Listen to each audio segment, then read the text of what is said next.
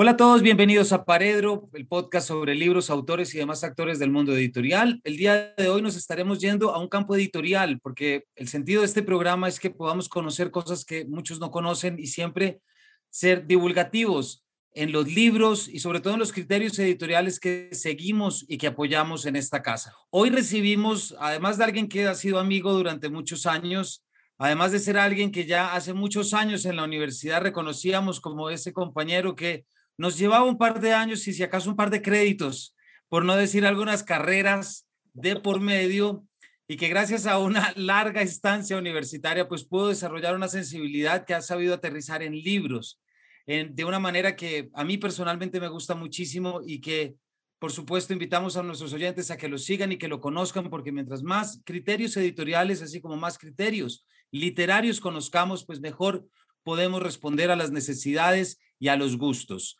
Sin mayores preámbulos, Andrés Barragán. Andrés, bienvenido a Paredro. Muchas gracias, Camilo. Placer estar acá. No, muchas gracias, Andrés, por estar aquí. Andrés, ¿por qué no nos cuenta un poquito para que entremos en materia? ¿Qué es el grupo Punto Aparte y cómo nació y de qué manera terminó usted metido en eso? Listo, sí, de una. El grupo Punto Aparte es mi empresa editorial. Trabajo con varios socios, entre ellos Guillermo Torres y Mateo López. Y básicamente lo que hacemos ahí es libros infográficos. Estos consisten en hacer libros que tienen fuertes elementos de diseño y de ilustración. En los últimos años se han concentrado en temas científicos, temas ambientales, temas sociales, todo eso. Realmente es una empresa que lleva 16 años y es, ha sido la plataforma sobre la cual he tratado de construir mi trayectoria en el mundo de los libros. Y Andrés, usted es literato además de ingeniero. ¿En qué momento entran los libros infográficos como un interés? ¿Cómo, cómo surgen? ¿En qué momento aparece como una posibilidad? Los libros infográficos me llamaron la atención cuando era chiquito, principalmente porque mi abuelo, mis dos abuelos eran médicos, pero mi abuelo materno sobre todo tenía una colección de libros y yo me la pasaba allá y yo bajaba los libros estos de medicina y me encantaba mirar los diagramas eh, y me la pasaba mirándolos realmente. Eh, después de eso ya cuando entré al colegio yo alquilaba unos libros que tenían como todos los planos de, digamos, de, del petróleo, de la extracción del petróleo, mostraban todos los subniveles de la tierra a color. Me encantaba mirar esos libros. Entonces, digamos que uno de los primeros contactos que tuve con libros fueron los libros infográficos. Curiosamente, cuando montamos la editorial, eso no estaba eh, en, ningún radar. Eso la montamos con, con, un diseñador que se llama Fabián Martínez eh, con mi padre, que en ese momento entró a ayudarme y estábamos pensando ahí hacer libros para instituciones, para marcas, etcétera, por otro lado, pero ya después de 15 años eso tomó otro rumbo. Enamorado del diseño, terminé volviendo gracias a mis socios a las infografías. Dijimos, ¿por qué no pensar los libros desde esa lógica? O sea, una infografía es una manera muy sintética y estética de transmitir información. ¿Por qué no pensar los libros desde esa, desde esa postura? Porque es, lo, es eso, es una postura. Andrés, yo creo que siempre ha sido, y para nadie es un misterio, que meterse en el negocio de hacer libros ya es una aventura por todo lo que implica. ¿Hace 15 años era más loco todavía o menos loco? No, era igual de loco. Ahorita yo creo que incluso es eh, hay más posibilidades de que funcione porque ahora se han perdido los intermediarios gracias a las redes sociales. Pero básicamente la, editorial la monté fue porque me torearon. O sea, yo comencé a preguntar muy inocentemente en la librería, es como, oiga, ¿y si yo sacara un libro, cómo sería? Y no, los libreros me decían, no sea loco, o sea, usted no puede hacer una editorial, eso es una locura, aquí nadie vende nada, aquí nadie le, me lo decían los libreros. Entonces, listo, fui a la, primera librería, me dijeron eso, después fui como con dos personas del medio, les pregunté, no, usted está loco, mucho otro me dijo, no sea bruto, ¿cómo se va a meter ahí? Eh, y ya la quinta persona dije, no, las pelotas, yo voy a montar una editorial simplemente por llevarle la contraria. Y heme acá 16 años después con una editorial. Pero realmente era sorprendente la falta como de ímpetu para apoyar a alguien con la idea de tener una editorial. Era una locura completa. Hoy por lo menos ya hay como ejemplos de, de editores independientes. Siempre los ha habido realmente, pero, pero como más asequibles. ¿eh? Gente como que dice, yo puedo hacer esto.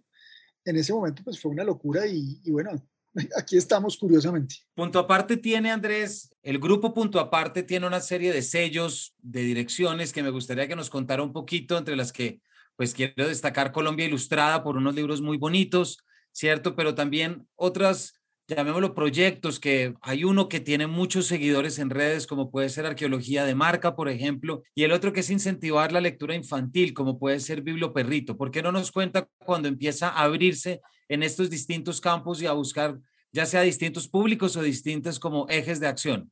Listo, entonces en el 2005 lanzamos Punto Aparte Editores, comenzamos a hacer libros con diferentes instituciones, desde colegios hasta empresas, hasta entidades del gobierno, etc. Al cabo de 10 años comienzo yo a explorar otros temas. Siento que después de la primera década pude decir, listo, ya aprendí a hacer libros, porque yo venía a estudiar literatura, pero en literatura no, no le enseñan a hacer libros. Entonces uno, que, que, igual está bien, porque eso no es lo que, no era la idea, pues. Solo entonces sentí que ya habíamos hecho el curso, pues, entonces dijimos, bueno, ¿y qué pasa si sacamos libros propios? Que ahí era otra quijotada, que era aún más quijotada. Entonces, eh, comenzamos a ver y básicamente después de explorar diferentes opciones quisimos irnos por el lado de los libros ilustrados. ¿Por qué? Porque uno de nuestros socios es un gran ilustrador, porque nos encantaba mezclar las infografías con ilustraciones, porque habíamos sacado varios libros que habían tenido cierto impacto por esa vía. Entonces comenzamos a explorar y dijimos, bueno, ¿qué es lo que podemos hacer al respecto? Y dijimos, no, pues saquemos un SEO que se llama Colombia Ilustrada, pues que era como lo más básico. ¿Y por qué no tratar de contar el país con lenguajes ilustrados? ¿Por qué no explorar esa vía? Porque además conocemos muchos ilustradores, todos con mucho por aportar, pero pocos espacios para hacerlo. Entonces, Colombia Ilustrada fue como ese primer sello donde dijimos, mandémonos a hacer cosas por ahí, cero estudio de mercado, totalmente visceral la decisión como el, arranque de la empresa, completamente visceral. Eh, yo creo que al final del día las personas que hacemos libros lo hacemos por eso, por las vísceras, porque no hay ninguna explicación racional que, que, concluya que uno deba hacerlo. O sea, realmente no hay ninguna manera lógica de explicarlo. Totalmente viscerales y comenzamos a hacer libros, pero ahí me, me topé con otro problema y es que no, nunca encontré la voz de un autor que fuera compatible con las ideas de ilustraciones que teníamos. O sea, yo sentía que, que, no, no había compatibilidad. Entonces decidí yo escribir esos primeros textos muy de la mano del ilustrador de Guillermo Torres. Y ahí entonces me di cuenta de una de, las, de los grandes aprendizajes de mi carrera y es que los editores independientes, sobre todo, somos autores frustrados. Entonces creo que esa búsqueda de los editores independientes de sacar las, sus cosas sus libros por su lado son al final del día es como algo que tenemos reprimido, una necesidad de comunicarnos y de producir, que al final del día no es otra cosa que una frustración de autor regañado. Aquí hay un libro muy bonito que estoy viendo y que se llama Periplos, precisamente de Colombia Ilustrada, en la que creo que mezcla muy bien lo que nos ha contado hasta el momento, ¿no? Es una historia muy linda entre cómo es la relación con su abuela, recordando los libros de su abuelo, me, me permito decir que es usted porque pues por lo menos la ilustración es muy parecida a usted y con lo que nos acaba de contar pienso que también fue una disculpa, digamos, y también Instante de Luz, que es otro libro muy bonito. ¿Por qué no nos cuenta un poquito de este libro y de esa sensibilidad tan linda que, que desarrolla frente a los libros, pero también ese reconocimiento a esas personas que en algún momento nos abrieron los libros en la vida? No, eso, eso es súper conmovedor para mí porque por un lado estaba esta creciente sensación de que tenía algo por decir, pero no sabía cómo expresarlo. Y por otro lado, tenía una idea cocinándose ahí como, pero era como apenas como estilo Inception, tenía un germen de idea, pero no sabía cómo, cómo explotarlo, era cómo contar el Alzheimer de mi abuela, porque el Alzheimer de mi abuela fue una cosa muy fuerte, porque yo iba a la visitaba y era ver desvaneciéndose una persona, o sea, era verla desvaneciéndose a pocos, pero dentro de esa experiencia tan desagradable pasaban las cosas que uno decía, esto es maravilloso, por ejemplo, que esto es algo que usted sabrá apreciar. O sea, que la gente que tiene Alzheimer se acuerda de las cosas de su infancia y lo que comienza a perder es el, el corto plazo, ¿cierto? Entonces, ella no se acordaba de lo que había comido, pero se acordaba del nocturno de José Asunción Silva. Entonces, decía, una noche, una noche toda llena, y ella lo completaba. Entonces pasaban esas cosas eh, y uno decía como aquí hay algo. Y después lo otro que pasaba, que era que eso era un poco más fuerte, era que que yo llegaba y la cogía de sorpresa, digamos, estaba durmiendo, yo llegaba me acostaba al lado de ella, ella se despertaba y yo me daba cuenta que no me reconocía.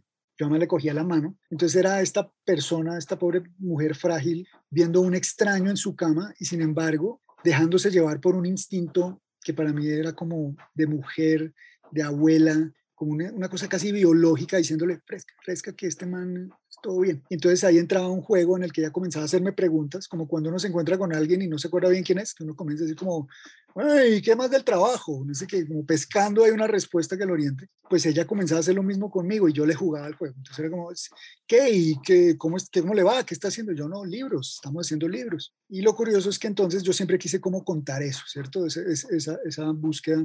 Entonces se me ocurrió el concepto gracias a una canción de Pearl Jam, curiosamente, el concepto de periplo, que es como, es como si estuviéramos juntos perdidos en su memoria, caminando por su memoria, recordando, eso viene una frase de Eddie Vedder que de una canción cuyo título nunca recuerdo porque es el título más largo en el catálogo de Pearl Jam, Elderly Woman in, in Old Town, no sé qué vainas. Can't find the candle of thought to find your name. No encuentro eh, la luz de la, de, de, la llama para iluminar tu, tu nombre. Dije, no, es que es una búsqueda como si estuviéramos caminando buscando juntos mi nombre, porque ella no se acordaba quién era yo. Entonces, lo que pasaba en ese juego era que yo le decía a ella, o sea, le botaba pistas y había un momento en que ella decía, ah, Andresito, Andresillo, Pillo, Martillo, que era lo que me decía ella. Y pues yo le decía, abuelita. Entonces eran como, para mí era como, era, lo, digo ahí como los dos diminutivos más lindos en la historia de la humanidad, porque era encontrarnos ahí en esos diminutivos. Y luego entonces lo bonito fue que la manera de encontrar es, esa ruta nos dio espacio para que con Guillermo Torres desarrolláramos ese libro. Ese libro es un, un viaje ilustrado por la memoria de mi abuela. La memoria de mi abuela por su edad era los libros de medicina de mi abuelo, que fueron los que me inspiraron también el tema infográfico. Pasaba por todo el tema, mi abuelo fue masón, entonces mi abuelo tenía un resto de libros ahí todos codificados que uno no podía entender. Todo, él era fanático también además de todo el tema de los conquistadores, pero también de los libertadores y también de Gaitán. Entonces, toda la violencia, él tenía libros de violencia que me introdujeron a eso. Entonces, era un caudal ahí literario también lindísimo. Y mi abuela, pues, las, la máquina de coser, los hilos, todo el imaginario de una anciana, de alguien que se hizo viejo en el siglo XX colombiano. Entonces, cogimos todo ese imaginario y lo plasmamos en el libro. Andrés, mientras lo oigo, uno a veces tiene la impresión de que los editores o quienes hacen libros eh, se dejan llevar también como por una fascinación por el objeto del libro. Pero en usted, mientras más lo oigo, más también entiendo que hay una, una compatibilidad con la necesidad de contar historias y de reconocer esas historias que deben ser contadas y cómo deben ser contadas. ¿Me equivoco? Hay una obsesión patológica de mi parte frente a las historias. y digamos que tengo una de las cosas que me di cuenta cuando estudié literatura, entre, que compartimos varias experiencias al respecto, es que tengo muy mala memoria, o por ejemplo, por lo menos una memoria muy selectiva. Entonces no me acuerdo de ninguna cita importante de la literatura, ni oportunamente puedo citar a algún autor, no puedo decir nada, todo se me olvida, pero tengo una memoria muy selectiva para ciertas historias y ciertas cosas que dice la gente en su momento. Entonces digamos que por eso tengo un acopio absurdo de historias y creo que a eso se debe también una necesidad casi biológica de nuevo de contarlas. O sea, para mí esa es la gran obsesión. Las historias y los libros son uno de los medios para hacerlo, por ahora ideal para mí para hacerlo. Y los libros ilustrados en particular. Pues volviendo a la idea, yo tengo acá y estoy viendo dos libros, Andrés, para que nos cuente un poquito, que son muy bonitos, de Colombia Ilustrada precisamente. Uno que es Búhos de Colombia, que uno le dan ganas de aprendérselo de memoria, debo ser así de, dicho, uno lo que le gustaría es poder aprenderse cada una de las lechuzas y de los búhos que están para poder entender y no solamente leer palabras, sino también leer en las aves y otro que se llama, que también, que aquí ya lo hemos visto con los niños, que se llama Hace tiempo un viaje paleontológico ilustrado por Colombia, que no solamente está hecho con el Instituto Humboldt, sino también con el Smithsonian. ¿Por qué no nos cuenta un poquito de estos dos libros y así vamos dejando títulos para nuestros oyentes? Listo, esos son libros que se hacen. El primero, eh, hablamos de hace tiempo. Hace tiempo es un libro que se hizo para el Smithsonian y para el Humboldt, y básicamente es un viaje por la paleontología de Colombia. Es un viaje ilustrado además. Ahí teníamos una necesidad y era que no había buen material gráfico, pues porque es paleontología. No existe ese material gráfico y lo único que hay son fósiles que suelen ser horribles. Entonces se planteó la idea de hacer un viaje ilustrado. Entonces Guillermo Torres, que es un absoluto genio, que es, mi socio eh, ilustrador, y Mateo, trabajaron ahí con Luz Elena y con Carlos del Smithsonian y crearon ese libro. Yo estuve acompañándolo, pero realmente ahí el punto es que es recorrer todas esas historias escondidas y científicas de la paleontología en Colombia. Entonces sale el megalodón, por ejemplo. Pero el truco es que uno compara el tamaño del megalodón con un transmilenio, por ejemplo, porque esa es la manera de entenderlo. Y ahí de fondo, hace tiempo para mí es importante, se puede descargar gratuitamente en la página del Humboldt. Lo importante ahí es que eso tiene que ver con una de mis múltiples cruzadas, quizá utópica en este punto, pero es la cruzada de defender, de combatir la desinformación. Porque cuando uno trabaja con entes científicos, toda palabra que pone es muy delicada y uno tiene que ser muy riguroso. Pero eso es al hacer más seductor con lo gráfico ese tipo de información, estamos dándole acceso a la gente a información que es hermética, que es la de la paleontología, la de la ciencia. Y para mí es muy importante esa cruzada en un momento donde la gente está cuestionando cosas tan elementales de nuestra realidad y de nuestro discurso científico que, que para mí es realmente patético. Un mundo donde la gente siquiera le para bolas a los, a los tierraplanistas. Es muy importante sacar libros científicos que seduzcan, que abran mentes, que abran sobre todo corazones y que, y que nos recuerden un poco todo lo que hemos logrado y, evitar ese tipo de, estupideces. Realmente no puedo bajarlo de eso. Es una estupidez hablar de esas cosas. Y el nivel de desinformación es tal que es con estos discursos científicos con los que podemos dar la pelea. No, me parece, y además ya lo verán nuestros oyentes cuando ya no, lo dijo usted, se puede descargar gratuitamente en la página del Humboldt y es ver cómo, no solamente con los contrastes como al lado del Transmilenio, que es el bus de transporte público de Bogotá, sino también siempre entendiéndolo desde la perspectiva de los jóvenes.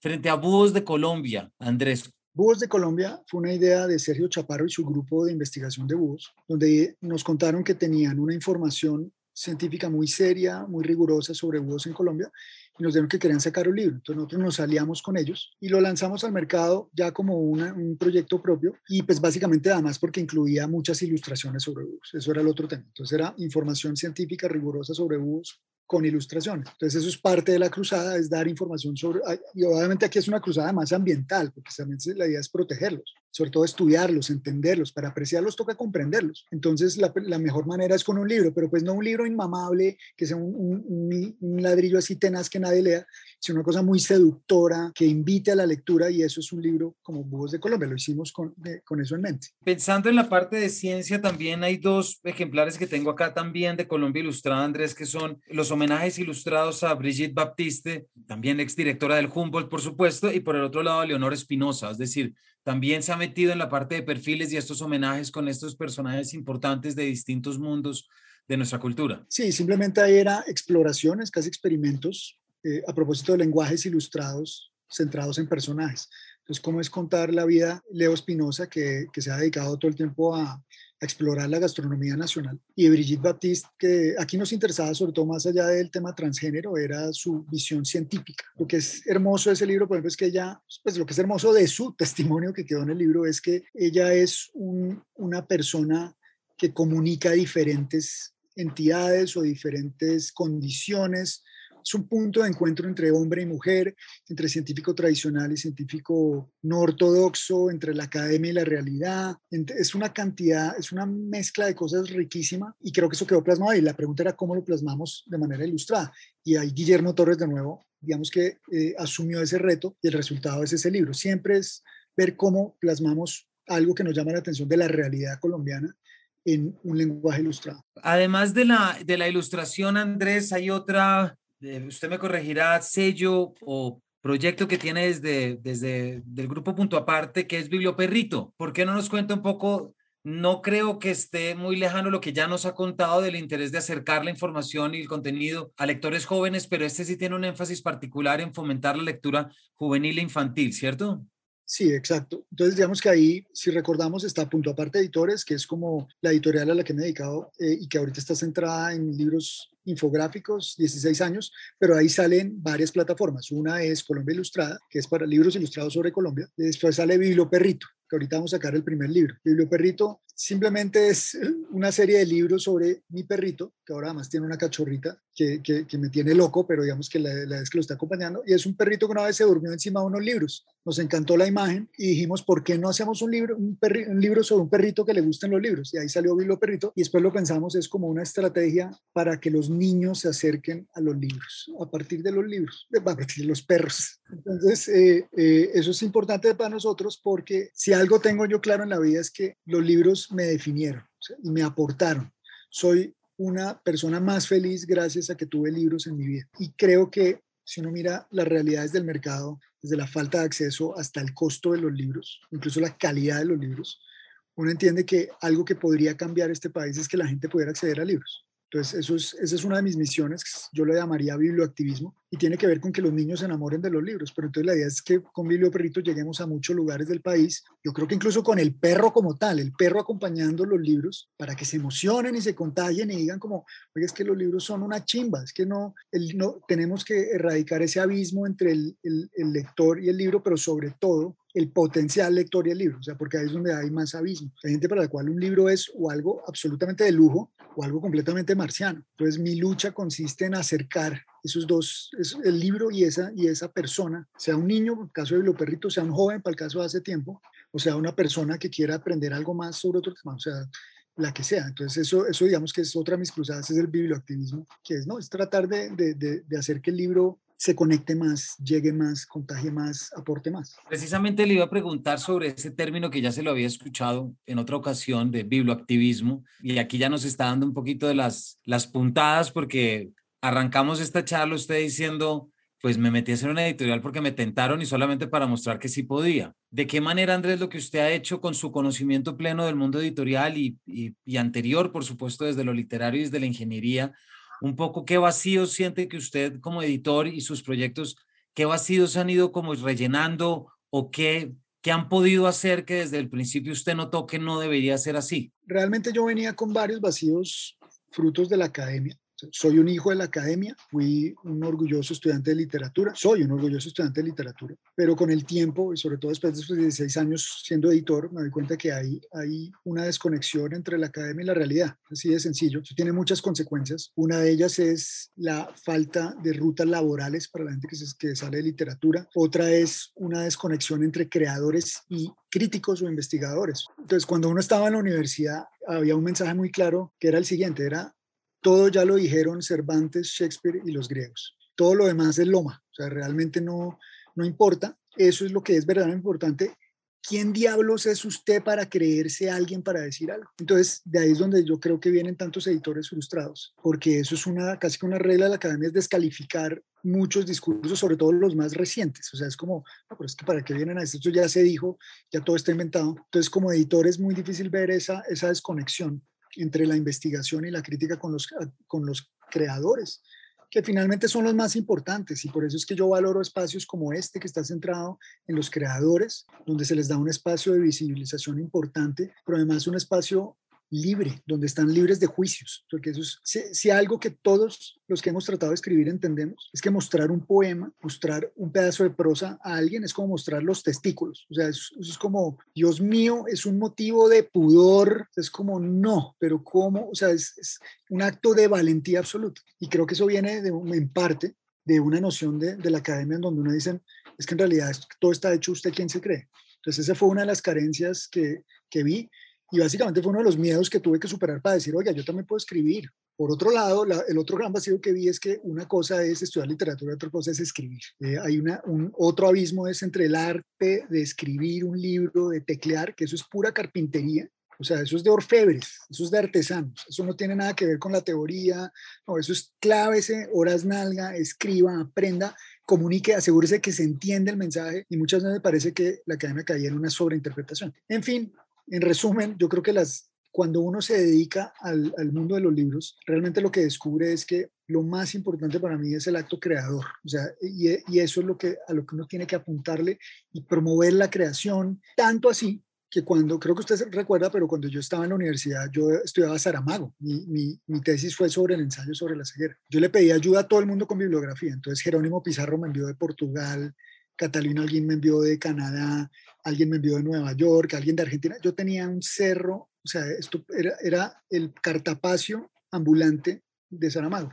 Y yo me acuerdo que alguna vez entregué la tesis y me dijeron, ¿cómo va? Ah, usted va a ser experto en Saramago. Y yo decía, ¿será que Saramago sí necesita alguien que hable por él? O sea, Saramago sí necesita un man que esté, ¿no será más bien que debería ser experto en Andrés Barragán? O sea, no, no, debería yo volverme experto en mi voz, buscar mi voz, a ver si hay algo ahí, quizá, quizá no. Puede que no todavía, no, no, todavía no tengo claro, pero, pero más bien me quiero centrar en eso. Entonces creo que eso, eso al final del día es el papel real de los editores es, es, producir cosas nuevas, o sea, darle voz a personas que quieren decir cosas.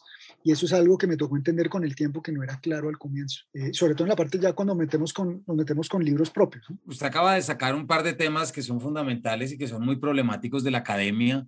Siempre recuerdo, a ver, se me viene a la cabeza una, una cita de Santiago Gamboa de Vida Feliz de un joven llamado Esteban, en las primeras páginas creo que dice, el problema de ser un estudiante de literatura es que uno quiere escribir pero antes de escribir ya teoriza sobre lo que quiere escribir y se da cuenta que es malo, entonces nunca lo escribe, ¿no? Ese peligro que tiene y sobre todo la academia literaria en mantenerlo a uno muy alejado de lo que está pasando ahora, porque si no ha pasado por el filtro del tiempo no se debe leer o, necesita una curaduría prácticamente de la supervivencia, es decir, aquello que sobrevive es lo que es digno de ser leído y eso que ya sabemos que la creación de un canon pues no es tan no es tan fácil y obedece a una cantidad de otras cosas. Y luego ese gran problema que hay cuando uno sale de estudiante de literatura, y yo también lo viví en carne propia, es decir, bueno, ¿qué hago? Es decir, que a, dónde llevo este conocimiento, a dónde llevo esta sensibilidad, a dónde llevo estas inquietudes, porque o me convierto en profesor, que es hablar por los demás, o puedo empezar a buscar un poquito estos otros caminos. Aquí hay, Andrés, usted nos ha mencionado estas vertientes, pero hay una de la cual, ya se lo he dicho, yo soy fan absoluto, pero que también mete una pieza más de ese rompecabezas que ha sido, y es que usted fue guitarrista de una de las bandas, a mi juicio, mejores bandas de este país, como lo es Ultrágeno, una banda con Amos Piñeros, con Juan Camilo Sori y Santiago Paredes, que alcanzaron a grabar dos discos. Yo tengo un recuerdo muy claro de un concierto que ustedes tocaron en Tower Records de la 82 del Andino, que ese local se destrozó porque no aguantó el pogo, cosa que recuerdo muy bien ¿Cómo le ha ayudado a usted la música y sobre todo esa música a desarrollar esta sensibilidad que termina en un objeto material como lo es el libro y una voluntad de comunicación? Porque creo que tocar guitarra tiene un anhelo de, de comunicación muy claro. No sé si ahorita estoy pensando en una famosa frase de Kirk Hammett, que él decía que en los conciertos lo que hacía era recibir el input del público y pasarlo a través suyo para que saliera a través del amplificador. No, sin duda eso me marcó a mí. Eso es, o sea, los libros, el cine y la música me han definido, a mi entender. Y el haber tocado una banda como Ultrágeno, que era una banda de hardcore punk, para mí me da mi ADN como editor. Yo soy un editor punk y téngalo clarísimo. O sea, cuando, usted, cuando yo transmití la idea de por qué armé la editorial, no era para yo demostrar que podía hacerlo realmente, sino era para decirles que valía la pena luchar por mi sueño de hacer libros. Es que lo que me, lo que me ofendía profundamente es que era un sueño. O sea, yo decía, oye, ¿y no sería bonito hacer libros? No era como que yo dijera, uy, es que yo soy un berraco, lo puedo hacer. No, era, oiga, mi sueño vale, yo no soy, o sea, se vale soñar. Entonces, ah, déjeme hacer, hacer una editorial. Pero esa parte súper hippie de soñar, que suena romántica más bien, realmente hay un, un instinto es que no me voy a dejar, es que yo voy a sacar mis propios libros. Lo que pasa es que me tomó 16 años armar una plataforma en la que yo ya pueda pensar en los libros que a mí me gusten. Uno de los editores que yo más admiro es Benedict Taschen, porque ese tipo saca el libro que le sale de, las, de los cojones, o sea, el tipo quiere hacer el libro de los sobacos y lo saca. Y es un libro espectacular con los mejores fotógrafos tomando los sobacos a los modelos más importantes o a los modelos más importantes. Y después saca el libro de Mohamed Ali, no sé qué, y son dos mil copias, libro gigante ese para mí es un editor punk, es un tipo que le importa cinco lo que piensa el mundo. Y pues yo trato de muy a mi humilde manera de sacar los libros que me salen de las vísceras, de los sobacos, de los cojones, de donde sea. Y creo que para eso fue todo este esfuerzo de los últimos 16 años. Simplemente es para tener una plataforma editorial por eso hablar de bibliotecismo, donde uno pueda promover el libro con independencia. Es que también a mí lo que me mama es cuando uno tiene que responder a intereses. Pero esa actitud viene de Ultraje. Ultraje no fue un grupo, y aquí una, una anécdota interesante, un grupo que fue vetado por Radioactiva. Hubo un señor, eh, un disjockey, no voy a mencionar el nombre, además eh, que ahorita murió, que en paz descanse, pero para hacerse echar de Radioactiva, lo que hizo fue hacer una sobredosis de ultrágeno. Puso ultrágeno toda la noche y éramos un ítem tan prohibido que lo echaron. O sea, eso fue su plan para hacerse sacar de, radioactivo. Y pues a nosotros, o sea, a nosotros nos amenazaron, hubo problema, hubo más de una vez a le tocó salir en el baúl de un carro al cantante. O sea, realmente esa escena rockera a uno lo, lo forma. Y después de eso uno dice, pero yo por qué me voy a dejar, yo por qué tengo que sacar estos libros perdón, de mierda que están sacando, ¿por qué no sacar mis propios libros? Ahorita también, o sea, nos llaman ciertos clientes, ciertas entidades del gobierno nos llaman y nosotros decimos, no, ni por el putas vamos a hacer ese libro, no, no queremos hacerlo. Tenemos ahora el lujo, gracias a un camello de 16 años, a aceptar ciertos libros, a poder hacer los que nos gusta hacer. Todo eso va simplemente en pos de una defensa a ultranza de los libros, de los libros rigurosos, de los libros sobre todo no intelectuales. ¿sí? Mi última gran cruzada para contar acá es desintelectualizar los libros, porque es que esa vaina de que entonces uno siente que para leerse un libro tiene que tener un postdoctorado en alguna vaina, o sea, realmente nociva. Uno creció leyendo, otros que fuimos literatos, nos tocó mamarnos el Ulises, que es absolutamente insoportable, pero real, y, y unas cosas que uno decía, pero esto es insoportable, porque lo estoy leyendo? Y bueno, eso cumple su valor académico, eso yo lo entiendo, pero es que cuando yo crecí, que yo comencé leyendo Julio Verne y muy temprano pasé a Pedro Páramo, no entendí nada pero pasé ahí álbum latinoamericano.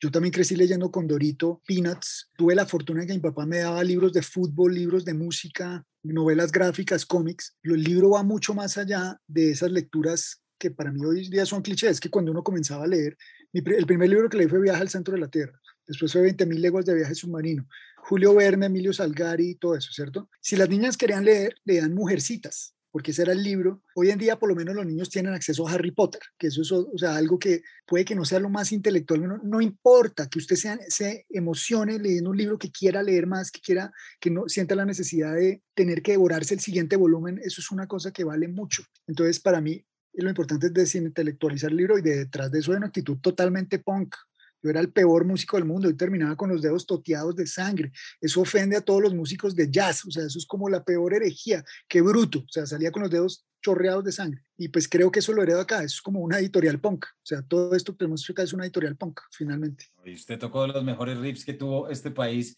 sin lugar a dudas, Andrés. Se nos está acabando el tiempo, pero ¿por qué no nos habla un poquito de este libro que tengo acá en la mano, que creo que sintetiza mucho de lo que nos está diciendo? Ahorita le voy a pedir otra anécdota que me cuente, pero este libro, este manifiesto gráfico de las 1280 almas, Grupo Bogotano, ¿por qué no nos cuenta un poquito de esto también de Colombia Ilustrada? Las almas siempre fueron mis héroes. Para todos los que crecimos en los 90 y que vimos cómo se construyó la escena rockera nacional a partir del underground, que básicamente eran aterciopelados y las almas. Estos tipos son lo máximo. Entonces yo me hablaba con ellos, con Ultrágeno compartimos escenario muchas veces pero hace unos años hablé con ellos eh, y me dijeron como, oye, saquemos un libro de las almas. Yo dije, listo, buenísimo, pero pues, ¿qué hacemos? ¿Qué podemos hacer ilustrado? Porque ese es mi discurso ahorita. Entonces, no, pues todo el trabajo gráfico de las almas lo ha hecho Fernando del Castillo, que es el cantante. Todo el trabajo promocional, casi que desde el primero de ellos. Entonces dije, no, pues cojamos, compilemos todo eso y ese es el libro. El libro recoge todo el trabajo gráfico de Fernando del Castillo